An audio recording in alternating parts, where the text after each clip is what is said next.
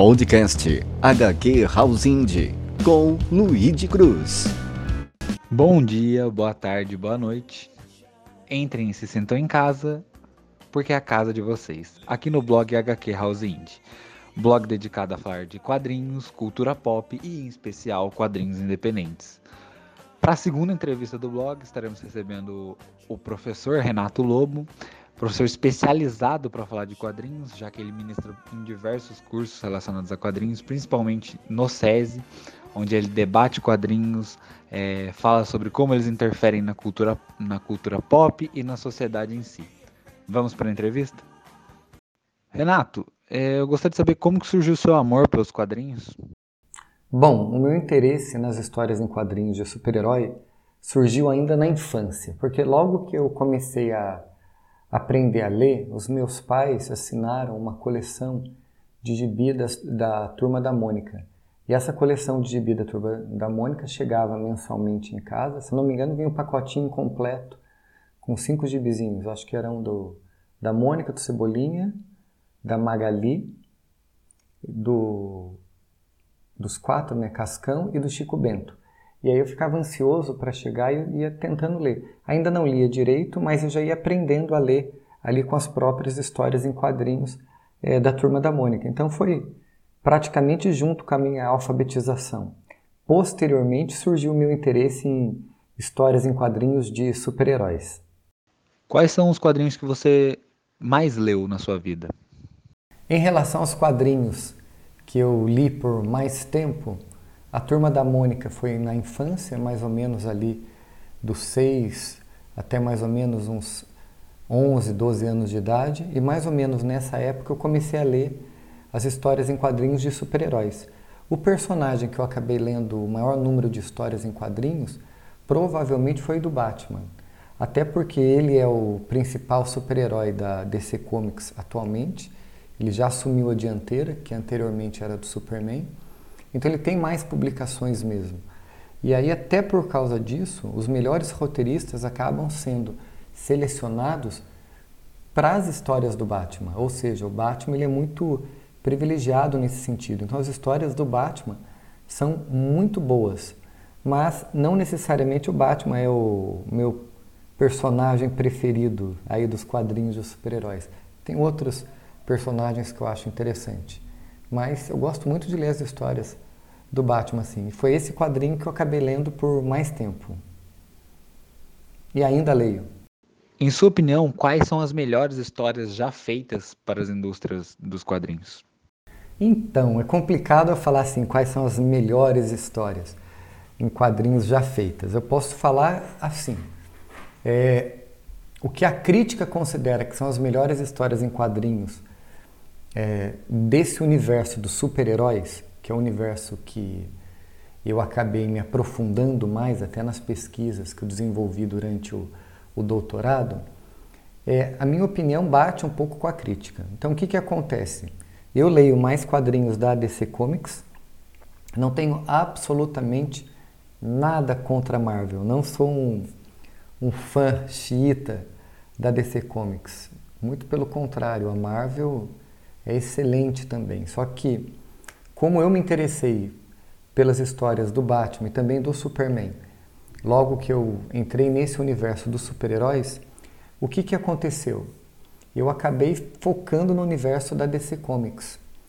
E aí eu conheço um pouco das histórias da Marvel, já li um pouco de X-Men, um pouquinho de Homem-Aranha também, mas sem dúvida alguma, as melhores histórias, pelo menos as mais marcantes, e que eu considerei muito boas também. Dos quadrinhos de super-heróis, eu destacaria as obras do escritor chamado Alan Moore.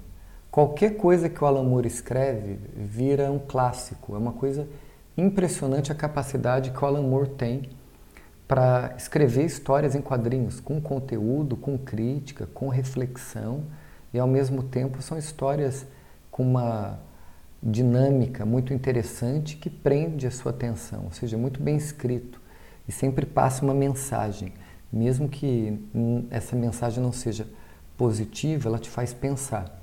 Então, falando sobre isso, a melhor história em quadrinhos, sem dúvida alguma, é o Watchmen. ao lado aí de V de Vingança. Eu colocaria o Watchmen e V de Vingança como as duas grandes histórias em quadrinhos de todos os tempos. Existem outras histórias em quadrinhos fora do âmbito dos super-heróis que são muito boas, muito premiadas. Por exemplo, a história Maus, que fala sobre a questão do nazismo e a perseguição aos judeus. Porém, é, nesse universo que eu me interesso mais, eu destacaria é, essas duas histórias do Alan Moore, V de Vingança e Watchmen, porém eu destacaria também uma história do Mark Waid, chamada de O Reino do Amanhã, porque ele resgata um pouco os quadrinhos de super-heróis com uma positividade, aqueles quadrinhos de super-heróis que resgatam certos valores que foram criticados na obra Watchmen do Alan Moore. Então eu coloco esses três aqui. É, Watchmen, V de Vingança e O Reino do Amanhã. Como que você começou a, a ministrar cursos dedicados aos quadrinhos?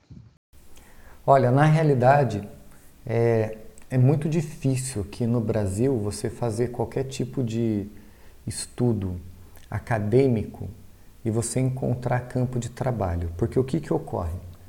É, de mais ou menos uns, desde o início do século XXI para cá, nessas duas primeiras décadas, a gente viu a expansão dos cursos de ensino superior no Brasil. Principalmente de cursos de ensino superior aí nos institutos federais, na criação de universidades federais. E aí vem a grande questão. Quando você é pesquisador, as faculdades privadas dessas que têm ações na bolsa, que pertencem a grandes grupos econômicos, como a Croton, a Estácio, a Croton é dona da Anguera, entre outras. É, essas empresas estão mais interessadas em ministrar esses cursos de ensino superior mais ou menos num ritmo que lembra até um pouco do ensino médio.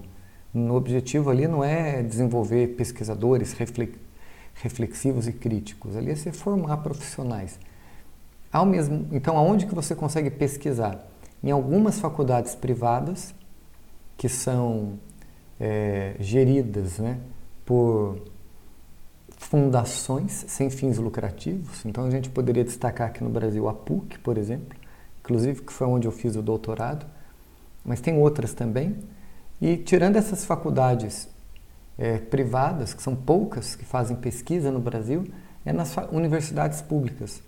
Porém, de mais ou menos uns quatro anos para cá, está é, tá tendo uma diminuição muito grande em relação a bolsas de estudo, principalmente para mestrado e doutorado, na área de ciências humanas e na ciência como geral, porque não foi só as ciências humanas que sofreu com esse corte e com essa mudança de visão política que o, que o país passou, na qual é, não é considerado importante a pesquisa. Então, o Brasil formou um número muito grande de mestres e doutores ao longo de duas décadas, e aí, de repente, isso foi cortado e você tem muito mestre e doutor que não vai encontrar campo de trabalho. Então, aí a gente tem que batalhar, como qualquer outro trabalhador, tentar encontrar o nosso espaço. Então, fazendo curso de extensões, por exemplo, eu já fiz um curso de extensão na Faculdade Deoniana aqui em Taubaté sobre cultura pop. E aí eu pude falar um pouco de quadrinhos de super-heróis, relacionando isso com educação, que era cultura pop em sala de aula, o nome do curso de extensão. E também comentar um pouco de cinema, um pouco de música, cultura pop em geral, mas tendo foco aí, meu no caso, principal nos quadrinhos. E aí no SESC surgiu a oportunidade, porque o SESC acaba funcionando como um, uma espécie de Ministério da Cultura paralelo, efetivo, que funciona dentro do nosso país. E o SESC, como promotor da cultura, me convidou para ser mediador de um bate-papo sobre cultura pop, para eu falar com pessoas ligadas aí aos quadrinhos e representativos, tanto do pessoal que curte RPG, que curte cinema, Star Wars, por exemplo, e também é, as pessoas dos coletivos que defendem a representatividade na cultura pop, principalmente nos quadrinhos do movimento negro, principalmente. Aí eu me tornei mediador, o SESC sabia da minha pesquisa, eu mediei esse bate-papo. Aí posteriormente eu fui convidado para dar outros cursos, aí principalmente comentar alguns filmes, né, é, mais ligados com essa parte dos quadrinhos, por exemplo, comentei o V de Vingança é, numa sessão de cinema que teve no Sesc, e aí foram surgindo outras é, oportunidades. Mas a gente tem que estar aberto e ser flexível, e a gente tem que buscar o nosso espaço. Então, dando palestras também dentro da própria escola onde eu trabalho, no Progressão. Eu dei curso para os professores também, falando sobre a cultura pop em sala de aula, uma espécie de resumo do curso de extensão que eu dei no, na Faculdade de Uniana. Também dei esse curso de extensão, Cultura Pop em Sala de Aula, é, na Faculdade Católica, no Instituto Católico de São José dos Campos. E então a gente vai batalhando esse espaço, sempre tentando mostrar como a cultura pop pode ser útil, principalmente para a área da educação. E aí a gente tem que trabalhar, porque hoje em dia a situação é, do país não permite que você é, não é nem que se acomode, mas que você tenha uma oportunidade um pouco mais fácil é, dentro das faculdades, porque a situação delas hoje está realmente muito crítica e isso é uma tristeza. Quais elementos você mais analisa em um quadrinho? Então, quando eu vou analisar uma história em quadrinhos para tentar verificar se essa história é, é boa ou não, eu tomo um certo cuidado.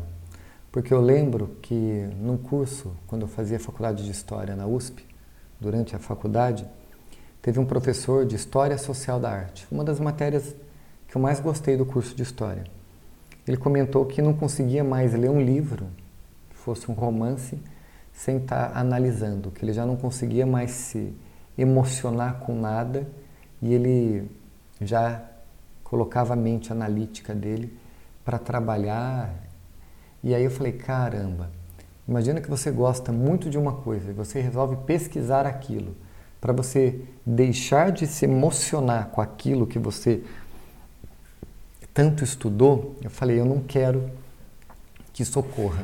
Então, quando eu é, leio uma história em quadrinhos, eu primeiro deixo ela me tocar emocionalmente. Tento ter um contato mais puro possível. Eu nem gosto de pegar virtualmente quadrinhos mais atuais, assim que lança nos Estados Unidos, esses quadrinhos de super-heróis. Eu espero a Panini relançar esse quadrinho aqui no Brasil para eu pegar a revista, para eu manusear a revista, ter aquele ritual de virar a página, de abrir um quadrinho, às vezes com um desenho feito em página dupla e ficar algum tempo olhando, observando os traços daquele desenhista. Então, é bacana isso, essa questão de você se emocionar com o quadrinho, de você ter uma espécie de ritual para lê-lo. Eu tento preservar isso. Então, a primeira vez que eu leio uma história em quadrinho, eu verifico se ela me tocou ou não. E nisso da história te tocar ou não, você já percebe que as histórias que conseguem tocar em alguma coisa, elas não são histórias genéricas feitas somente para preencher um espaço de tempo e para serem lançadas ali na janela de oportunidade do mercado editorial. Não. É uma história que foi pensada, que foi bem produzida. Ela acaba te tocando. E quando eu vou analisar, é, a primeira coisa que eu penso é que quadrinho tem que casar duas coisas perfeitamente para ser considerado um bom quadrinho que é o desenho e o roteiro. O roteirista e o desenhista devem trabalhar em harmonia. Não basta somente um bom roteiro, também não basta somente um bom desenhista. O roteiro tem que ser bom e o desenho tem que ser bom no sentido de ele respeitar o que está sendo trabalhado naquele roteiro. E aí entram outros profissionais também para você analisar. Por exemplo, o colorista. Uma história sombria. Uma história sombria. Por exemplo, uma história do Batman, um V de Vingança. É, seria muito complicado se o desenhista fizesse muito, usasse uma paleta de cores muito viva, ou seja, uma página muito colorida. Tem que ser uma página em tons de preto, tem que ser uma página às vezes com cores que não chamam tanto atenção. O V de Vingança trabalha muito bem isso. Então, tem que ter essa harmonia então, entre o desenho e o roteiro. O desenho tem que combinar com o clima que o roteirista tentou criar para aquela história. E o desenho ele tem que ajudar no entendimento do roteiro. Então, é a primeira coisa que eu analiso. A segunda coisa que eu analiso é do ponto de vista da estrutura. Como eu estudei Levi-Strauss, e o Levi-Strauss ele fala para a gente fazer uma análise é, estrutural dos quadrinhos, eu busco numa história compreender quais são as antíteses que estão sendo trabalhadas. Eu não sigo muito uma linha do Campbell procurando ali uma espécie de jornada do herói ou uma jornada de redenção, de superação, mas não, mas mais do que isso, como que são trabalhadas as antíteses. Porque para a história acontecer, você precisa de um conflito, você precisa de uma contradição. Então existe na história alguma antítese. Existem antinomias que são é, irreconciliáveis e que a história é uma tentativa de conciliar o que não é possível que a gente consiga conciliar nesse mundo concreto no qual nós vivemos. Mas talvez essa conciliação se dê no plano do simbólico. Então vejo como que o roteirista, o desenhista conseguiram é, estabelecer esse conflito e como que eles resolvem esse conflito. Então eu busco perceber essas é, antinomias e como que elas são trabalhadas ao longo é, da história. Então, por exemplo, é muito interessante, é, não falando de quadrinhos em específico, mas do universo dos super-heróis, a gente perceber que o grande boom do surgimento de super-heróis ocorreu principalmente depois do, da criação do Superman e do Batman. Porque entre o Superman e o Batman, a quantidade de personagens que foram criados de 1938 para 1939 foi mínima. Não chega a 10. Só que depois que você estabelece esse par de oposição, o Superman como um herói solar, hiperpoderoso, o Batman como um herói sombrio, sem poderes, você tem a primeira oposição dos super-heróis. A partir daí, todos os demais super-heróis se localizam dentro de um grau entre esses dois extremos, que são o Batman e o Superman. Então, isso é muito interessante para a gente compreender as histórias em quadrinhos. Eu gosto muito de histórias de origem. Nas histórias de origem fica muito claro qual que é a, a tensão que motiva aquele personagem, a ação daquele personagem. Então, isso que chama minha atenção numa história, procurar essas antinomias e como que é, elas são trabalhadas ao longo da história. Qual a sua opinião sobre os quadrinhos serem utilizados tanto de forma pedagógica quanto de forma acadêmica? Olha, os quadrinhos serem usados é, como uma ferramenta pedagógica é algo muito útil, porque quadrinhos é uma linguagem, como existem outras linguagens. Então existem pessoas que vão ser capazes de se expressar melhor através da música. Talvez existam pessoas que se expressem melhor através de outra linguagem, uma linguagem mais corporal, da dança, do esporte. E tem gente que pode conseguir se expressar através dessa combinação de desenho com roteiro, com a parte escrita, com texto. Então eu acho que quadrinho é uma linguagem, e quanto mais linguagens forem oferecidas para criança, para o adolescente, eu acho isso válido, porque é aí que você pode encontrar verdadeiros talentos, e não só verdadeiros talentos, você pode ajudar a pessoa a se expressar. Porque talvez uma das maiores dificuldades que o ser humano tenha é pensar e sentir certas coisas que ele não é capaz de transmitir. E os quadrinhos, enquanto linguagem, são muito fáceis e servem para este fim, principalmente para aquelas pessoas que acabarem demonstrando interesse nesse tipo de linguagem. Dentro da academia, é excelente que sejam feitos trabalhos acadêmicos sobre quadrinhos, porque durante muito tempo houve preconceito, como se quadrinhos fosse subcultura, como se quadrinhos fosse uma atividade que pessoa que tem preguiça de ler e vai ver uma história em quadrinhos. Eu acho isso errado. É uma linguagem diferente, é uma linguagem específica, que tem o seu método específico de trabalhar determinados aspectos. Não é um livro ilustrado, é uma história em quadrinhos, é diferente. Não é um filme. Você precisa mobilizar certas habilidades diferentes. E que legal se houverem se existirem trabalhos acadêmicos que mostrem isso, que evidenciem a especificidade dessa linguagem. Então eu acho que ainda sofre um pouco de preconceito, mas que os quadrinhos tinham que ir para academia, tinham que ir para academia sim. É, Renato, muita gente começa a ler histórias desde cedo, acompanhar histórias desde cedo. O pessoal do Brasil começa com a Turma da Mônica, muita gente começou com Liga da Justiça. Eu queria saber é, qual a sua opinião sobre a afirmação que muitos dizem que os quadrinhos influenciam na formação do caráter do indivíduo. Eu concordo, eu acho que, inclusive, eu trabalhei isso na, na tese de doutorado. Os quadrinhos, principalmente os quadrinhos de super-heróis, eles têm uma função moralizante. Eles têm uma função de estabelecer padrões. E o que eu acho interessante é que talvez os quadrinhos ocupem hoje é, algo parecido com o que foi na Grécia antiga, os mitos, principalmente os mitos já no período arcaico e no período clássico, os mitos homéricos. Por que, que eu estou falando isso?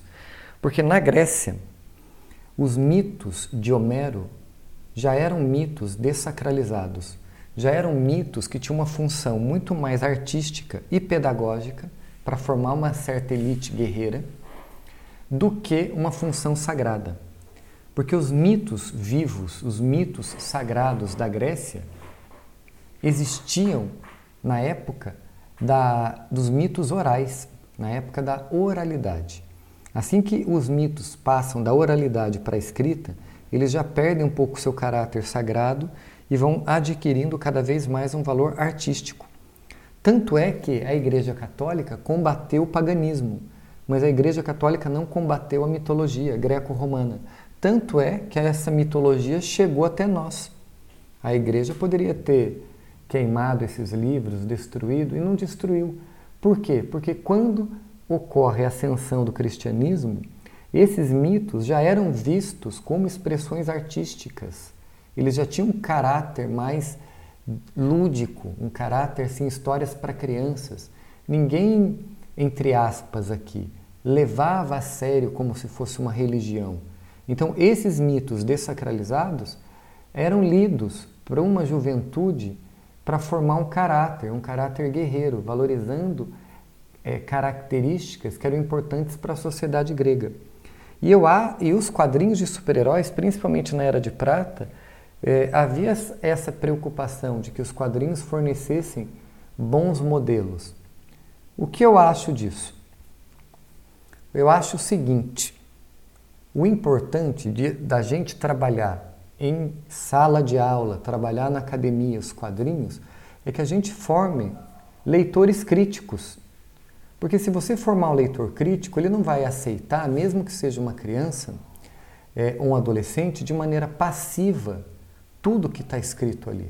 A gente tem que ter um poder de saber criticar. E uma história em quadrinhos que passa, que, por exemplo, que passa certos valores que não são muito positivos. Por exemplo, uma história muito famosa que eu não coloquei aqui como as melhores e até explico por quê, embora tenha uma fama gigante. A história Cavaleiro das Trevas, do Frank Miller, da década de 80. Aquele Batman que o Frank Miller estabelece é um Batman absolutamente fascista. Não fascista em relação à, à função do Estado, não. Nada desse papo liberaloide aí. Mas muito pelo contrário. fascista naquele comportamento do ser humano que se acha acima do bem e do mal e que pelo simples fato de você pensar aquilo você está certo e você isso te dá permissão de fazer o que você quiser que é muitas vezes o discurso que você tem do cidadão de bem que acha que pode fazer o que quiser mesmo que seja para desobedecer a própria lei porque ele é um cidadão de bem então essa ideologia está muito presente ali no Cavaleiro das Trevas só que que bacana que eu pude estudar os quadrinhos e que eu pude perceber que essa história com a qual eu vibrei muito na juventude, na adolescência, é uma história que tem certos valores questionáveis. Outra história também aqui que é questionável, que é muito questionável, é aquela história que virou filme, 300, também do Frank Miller. Você vai achar que eu não gosto do Frank Miller. Não, Frank Miller não gosto, mas tudo bem. Não... o que ocorre é o seguinte: Aquela história 300 é terrível. Ela é tão terrível que ela não é só fascista, ela é fascista e eugenista. Ela se aproxima quase de uma visão nazista. Por quê? O infanticídio das crianças que ocorria em Esparta, isso é histórico, é quase que glorificado nessa história, é um absurdo. Tanto é que, se Heródoto narra que houve um espartano traidor, que facilitou o trabalho dos persas, que descobriram um caminho pelas montanhas para depois cercar os guerreiros espartanos e os aliados gregos lá no desfiladeiro das Termópilas, por que que no quadrinho que virou filme precisa ser um corcunda, que é um espartano que deveria ter sido morto quando era bebê porque nasceu defeituoso? Por que que é colocado dessa forma? Qual que é a lógica que expressa? Que bom se a criança tivesse sido morta, porque você teria matado mal no ninho, porque os fracos não podem sobreviver em Esparta. Que ideologia é essa? Fora a ideologia profundamente marcada pela xenofobia. Você fica nítido ali a própria representação é, dos persas como povos bárbaros e a, a revelia de qualquer dado histórico que indica o contrário. Então, são obras questionáveis. Formam o caráter, influenciam? É claro que formam caráter e influenciam. Por que, que a Sarah Winter estava com aquele grupelho acampada na porta do STF, que eram uns 300 pelo Brasil? No que, que essa mulher se inspirou? No que, que esse grupo se inspirou? Foram nos 300, nesse, nessa obra aí do Frank Miller, que tem inspirado, inclusive, a extrema-direita em vários locais do mundo. Só que ao mesmo tempo a gente pode pegar mensagens completamente é, anárquicas, o, o, oposto aí de uma visão é, fascista de mundo, é, dentro dos quadrinhos. A máscara do V de Vingança, por exemplo, acabou se tornando um símbolo, tirando no Brasil que foi deturpada, mas no mundo a máscara do V de Vingança acabou sendo um símbolo da luta contra o sistema. Isso é muito interessante por que, que naquele movimento de ocupe Wall Street se usava a máscara do V de vingança? Então, existe uma certa incorporação aí da ideologia expressa nos quadrinhos. Mas que bacana se a gente pudesse ser crítico e perceber tudo isso. Porque numa sociedade plural, a gente não pode defender que todos pensem como nós pensamos, mas é justo que a gente defenda numa sociedade plural que as pessoas percebam as ideologias que elas estão consumindo. E daí a importância de quadrinhos serem trabalhados em sala de aula, porque a linguagem do dos quadrinhos hoje está sendo é, ensaio para futuros filmes que porventura vão alcançar grandes bilheterias. Então a gente tem sim que se preocupar com os quadrinhos, com essa transmissão das mensagens, mas isso não é necessariamente negativo.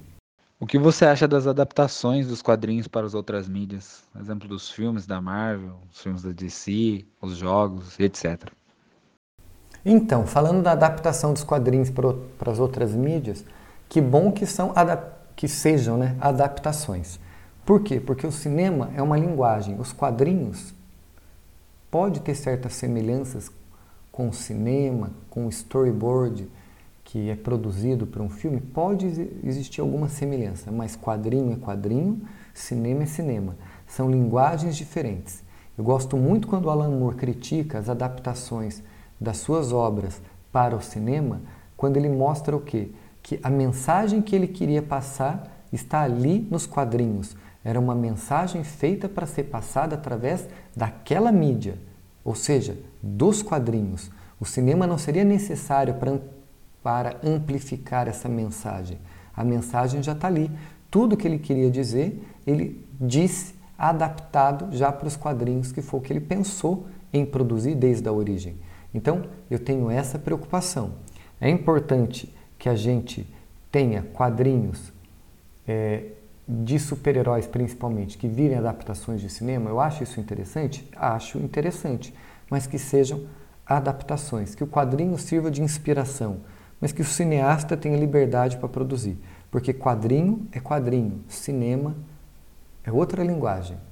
Então não sou contra, mas quadrinho não precisa virar um filme para ele ser legitimado. A legitimação de uma história em quadrinhos está nos próprios quadrinhos. Como que é feita a, preparação, a sua preparação para dar os cursos, para ministrar os cursos? Na realidade, por exemplo, quando eu vou dar um curso de extensão, eu tento verificar quem são os alunos que se inscreveram, qual vai ser o público. Por quê? É, o pessoal de quadrinhos é meio chato. Então, por exemplo, se é um público de educadores interessados em entender um pouquinho sobre histórias em quadrinhos, ok, eu vou ser bem didático, vou falar com muito cuidado, porque é um público que não está acostumado com essa linguagem. Domina a pedagogia, mas não domina a linguagem dos quadrinhos. Está querendo entender. Então, eu vou ter que ser bem didático para explicar o que são histórias em quadrinhos, qual a sua origem, em fornecer certas informações que, se eu não tomar cuidado, eu vou acabar não falando, porque são informações que, para os fãs de quadrinhos, são óbvias, mas para quem não é do meio, não são tão óbvias assim. Então, eu tomo muito cuidado com isso. Qual é o público com o qual eu estou falando? E a partir daí eu vou adaptar a minha abordagem. Então, se for para um público entre aspas aqui, nerd, eu sei que nerd vai ser mais crica em relação a detalhes de quadrinhos, vai pegar no meu pé. Então vou me preparar melhor nessa parte. E certas coisas muito básicas eu sei que eu não vou precisar falar sobre os quadrinhos. Mas é o que, que falta, porque a minha ideia é sempre estar trabalhando quadrinhos aí vinculado com alguma coisa acadêmica, por exemplo, estudo de mitos, ou com alguma coisa pedagógica.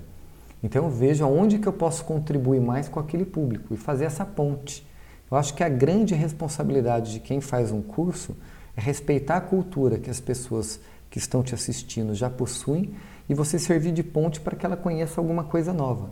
Então me preocupo muito em adaptar a minha linguagem para o público com o qual eu estou falando.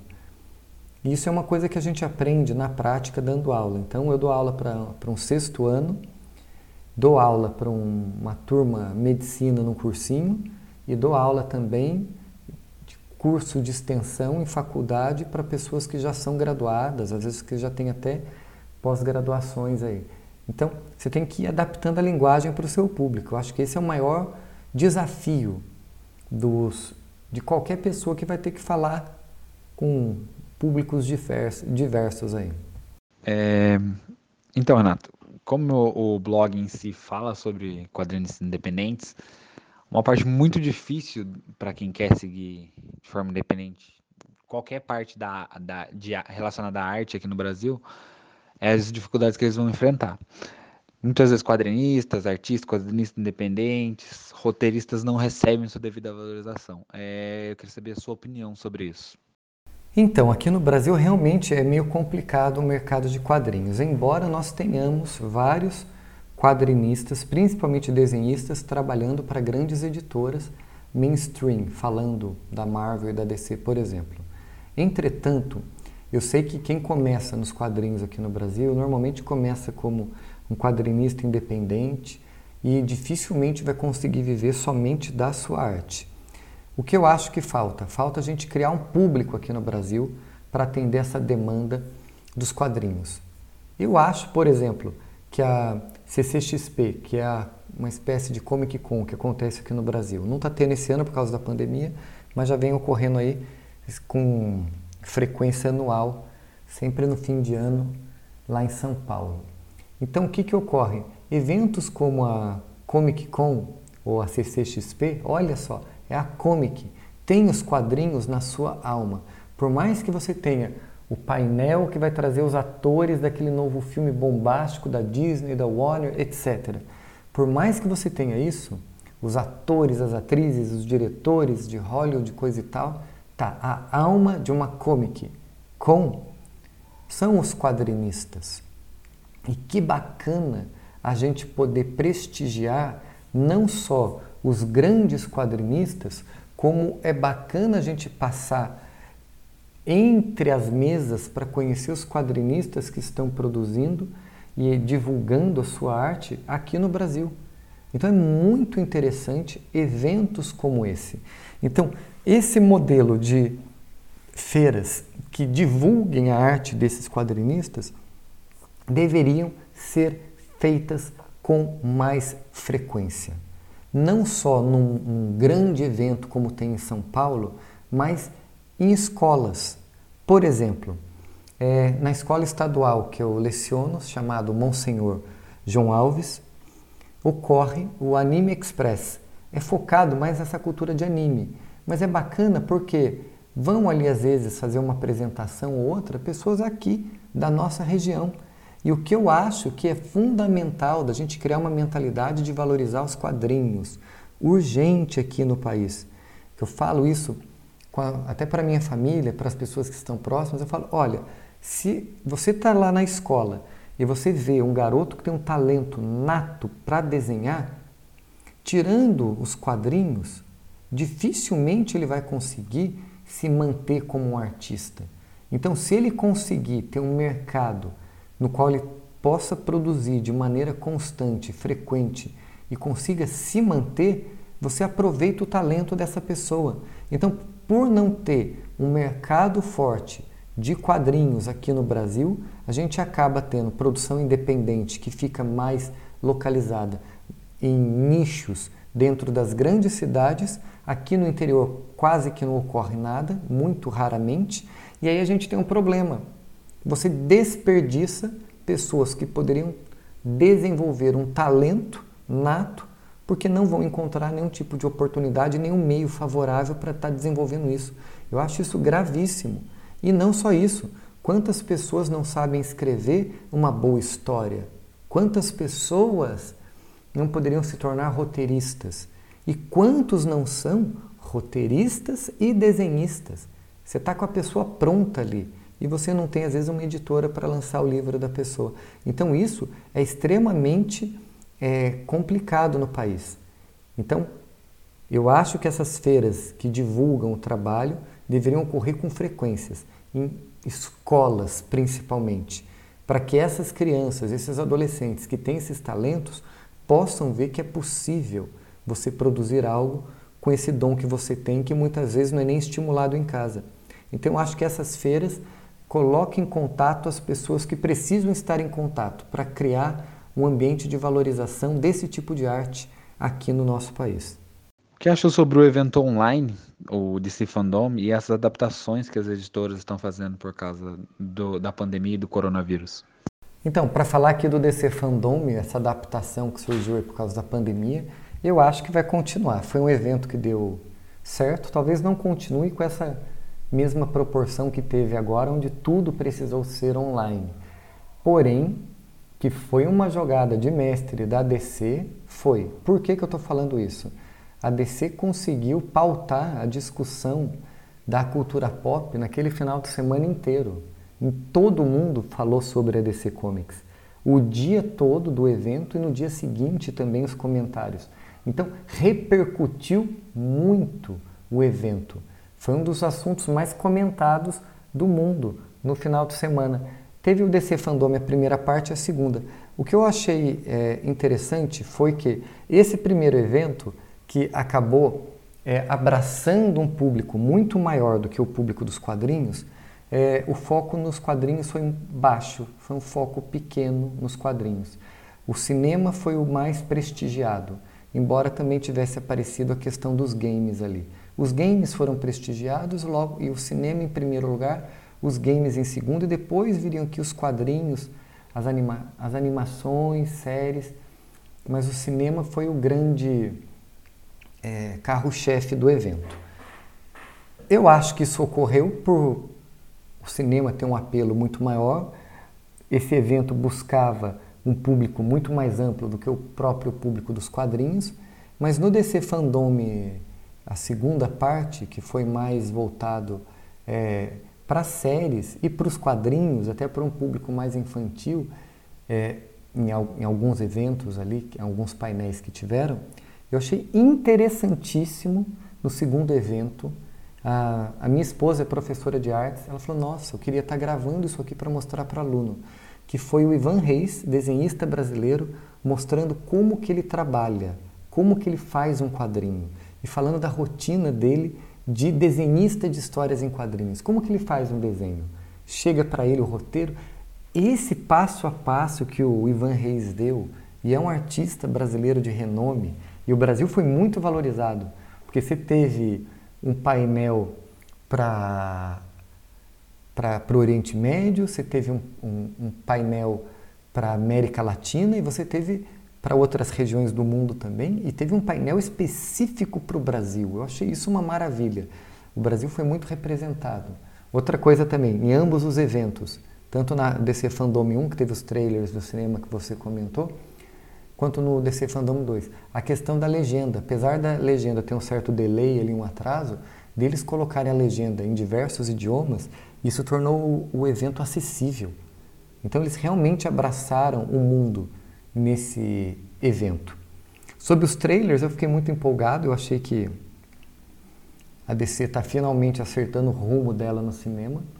O James Gunn, que é o diretor dos Guardiões da Galáxia da Marvel, ele era o cara certo para fazer o Esquadrão Suicida, porque o Esquadrão Suicida é uma espécie de Guardiões da Galáxia da DC. É uma equipe de desajustados também. E a DC parece que investiu, porque mesmo o Esquadrão Suicida, número 1, um, que não foi lá essas coisas, foi um filme de médio para ruim, a bilheteria foi altíssima e os personagens repercutiram muito. Então tá faltando uma boa história, tá faltando alguém saber é, da liga para esse grupo. E eu acho que o James Gunn é o cara certo. Então acho que vai ser um estrondo esse Esquadrão Suicida 2, é, essa continuação que vai, que vai ter. Em relação ao trailer que foi lançado da Mulher Maravilha, ele está dentro do esperado. Eu acho que esse filme vai ser bom e é uma pena, porque assim, os trailers que já foram mostrados antes do DC Fandom já davam conta que ia ser um filme muito bacana, ambientado ali na década de 80. Eu só estou preocupado com a bilheteria desse filme por causa desse mundo pós-pandemia. É um filme que merecia uma bilheteria alta. E não sei se vai ter por causa desse momento no qual nós estamos é, passando. O trailer, finalmente, do The Batman, do Matt Reeves, e o Matt Reeves falando sobre o filme foi genial. Ele falando dos quadrinhos que ele leu para se inspirar, ano 1, Batman Ego, foi, gente, extraordinário. Gostei muito. O filme teve uma pegada mais sombria. Você tem um Batman ali que parece mais um justiceiro, um vigilante justiceiro do que um, do que um herói. E é uma pegada interessante que lembra um pouco um filme noir com uma atmosfera de terror. E você sente medo ali da presença do Batman que visivelmente parece uma pessoa desequilibrada. Então, ele está trabalhando algo diferente. E como Batman já teve muitas histórias contadas ao longo dos seus 80 anos aí, é legal quando alguém inova e consegue perceber alguma coisa diferente. Mas eu acho que esse filme vai surpreender. Eu acho que esse filme vai surpreender muita gente. Não dá para falar nada. Quero ver mais coisa ainda do filme do, do, do Batman e do Matt Reeves. Vamos aguardar um pouquinho para comentar com mais propriedade. Mas eu fiquei empolgado. O trailer ficou muito bom. Quais foram as suas adaptações em relação aos cursos referente a esse período de pandemia? Então, nesse período de pandemia, propriamente dito, é, eu acabei não trabalhando especificamente com quadrinhos, mas eventos em relação à cultura, por exemplo, Eu tive que mediar um debate em relação a, aos festivais de cinema nesse período de pandemia, como que eles se adaptaram à questão desses festivais passarem para o ambiente online. É, o que eu vou falar é o seguinte, que pelo, pelos eventos que eu tive que que eu mediei durante esse período, não foram específicos de quadrinhos de super-heróis, foi mais esse bate é, foi um bate-papo com cineastas da região responsáveis por festivais de cinema, organizado pelo SESC. Então teve a Marcela do Festival Mazarop, o Victor Fisch do Festival Gato Preto de Guará, o Fernando Ito do Festival Curta do Celular aqui de Taubaté e o Vacari do Festival Urutu ali de Pindamonhangaba. O que, que acontece? Foi bacana, eles comentaram que eles tiveram que adaptar é, tudo isso para o ambiente online, porém, todos falaram que o evento, o festival que coloca as pessoas ali para dialogar, todas juntas, que tem aquela troca de informação, é insubstituível. O online pode surgir para complementar alguma coisa, para tornar maior um evento presencial, mas ele não substitui o evento presencial.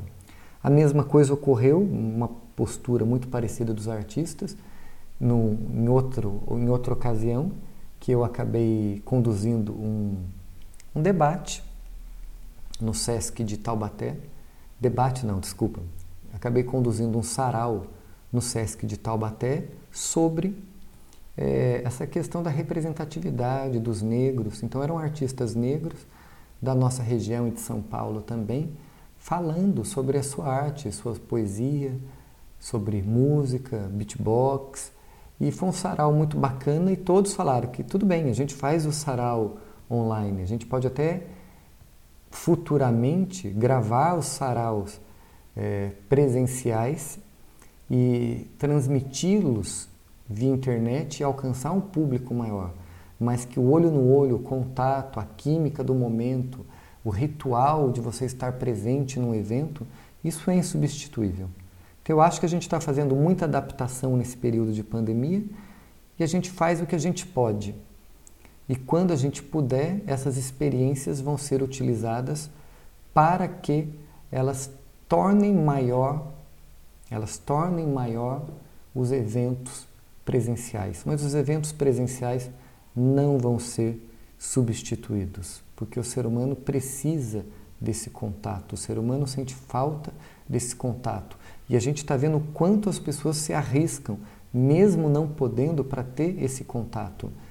Eu não julgo, embora eu ache incorreto, as pessoas que não respeitam esse isolamento social, mas eu, eu entendo, não concordo, mas eu entendo que a falta de contato presencial, isso mata o ser humano, isso implica num aspecto de renúncia de uma parte essencial nossa. E que assim que puder, todo mundo vai voltar, eu acho que com um prazer muito maior para as atividades presenciais. Então, eu acho que essa experiência online vai contribuir para enriquecer os eventos presenciais não para substituí-los.